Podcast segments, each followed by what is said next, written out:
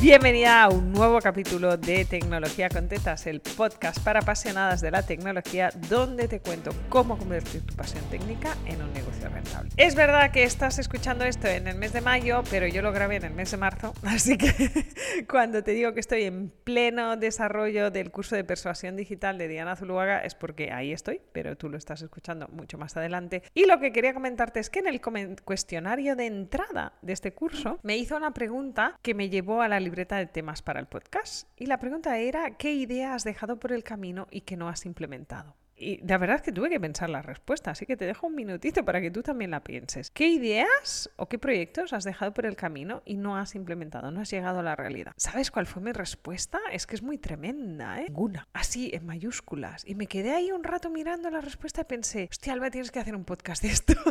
y ahí fui a mi libretita de temas porque me pareció muy brutal. O sea, era una pregunta que yo nunca me había planteado y me, me encantó que me la hiciera porque me obligó a ese momento de parón y reflexión y mirar para atrás de toda una vida casi. Y es así, en realidad, las cosas que pienso, pienso muchas cosas, sí. Yo digo en broma que vomito contenido todo el día y vomito ideas. Hace un, tiempo, en una colaboración que hicimos con, con Milán Núñez, estaba hablando con su marido y él decía, le oía decir, ¿no? De, es que vosotras veis a Vilma un ratito, pero yo vivo con ella todos los días. Y decía, habla con tu marido que te va a entender.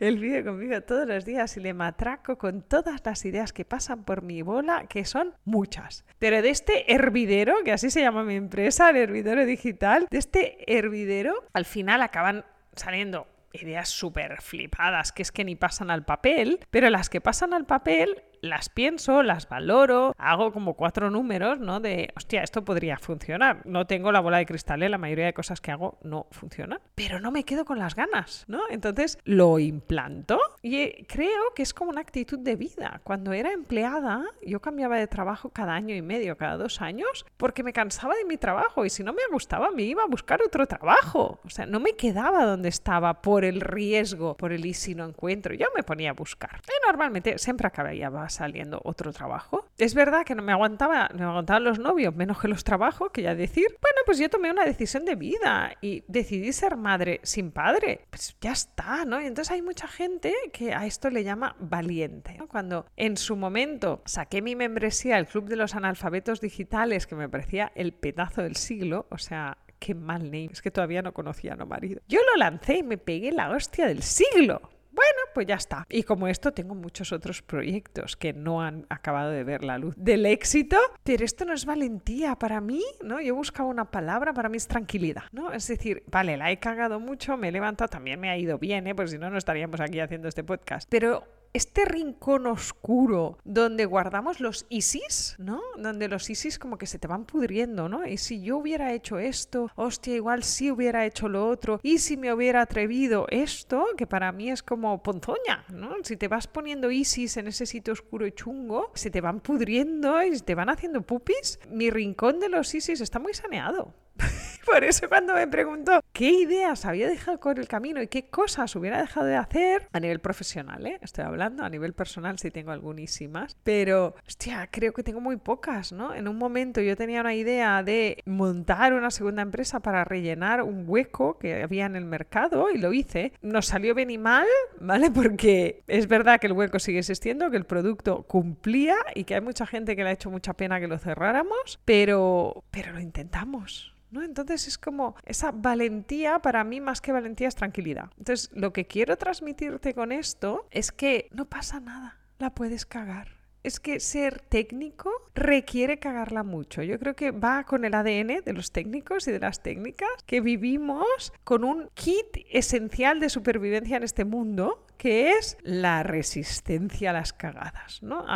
Es que muchas veces voy a tener que inventar una solución que no existe para dar solución a este problema técnico y voy a tener que arriesgarme y voy a tener que inventar algo que nadie se ha inventado hasta ahora porque este problema no había surgido antes. Y está muy bien y esa actitud me parece la mejor actitud para montar un negocio, que es cagarla mucho, no dejarte nada, ¿no? Es decir, eh, voy a hacer una primicia. Estoy valorando, por ejemplo, meterme a Twitch, ¿no? De, eh, A mí que no me cuesta rajar, de hecho me pongo aquí, me grabo 20 capítulos del podcast del tirón y he pensado, oye, pues igual, pues me voy a Twitch. ¿Por qué? Porque TikTok no, es como mucho para mí y, y las locas técnicas que juegan, sobre todo jugadoras de juego online, están ahí. Con lo cual igual hago un invento. E igual no, pero yo me he bajado la aplicación y estoy empezando a investigar. Lo que te decía, que luego veo que no hay hueco o hago 10 capítulos y no funciona pues lo dejamos. Esto es como lo del podcast, ¿vale? Esto fue una idea loca de un formato que yo no consumo, con lo cual me es muy difícil saber qué consume la gente que ve podcast. De hecho, la mayoría de gente que escucha podcast, escucha podcast muy largos porque van a pasear, porque se lo ponen de fondo, es como la radio. Mi ventaja ahora es que tengo muchos capítulos y entonces te puedes pimplar 25 capítulos que te ocupen 3 horas, pero a mí no me nace hacer un podcast largo. De hecho, si escucho podcast, prefiero podcast de contenido a chicha y al lío. Así que hago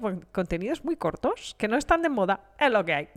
Entonces, ¿me está sirviendo? No, me lo estoy disfrutando un montón. Resultados, ya te conté en el capítulo 65 los resultados que estábamos teniendo. Entonces, bueno, hay cosas que hago que no tengo claro que sean rentables, que no tengo claro que me vayan a dar un beneficio, pero hey, yo lo hago, lo disfruto, me apetece y si un día lo tengo que discontinuar, pues lo discontinúo y chimpún, siguiente. Así que si eres de este tipo de personas, por favor no te sientas mal y tengas muy claro que esa actitud que otros creen que es valentía, en realidad es tranquilidad mental y es la actitud más necesaria para poder tener un negocio que funciona y que está saneado. Así que te invito a no dejarte nada en tu lista de ISIS e intentarlo todo lo que pase un filtro, amiga, ¿eh? Tampoco te vengas aquí arriba y venga cualquier pero sí, siéntate, valóralo, qué esfuerzo, qué beneficio puedo sacar, cuánto me va a consumir, cuánto me apetece y si pasa, adelante que nadie te pare y que nadie te diga que no, porque las grandes ideas y las grandes transformaciones vienen de romper moldes y nosotras vivimos ya como mujeres técnicas rompiendo todos los moldes que existen.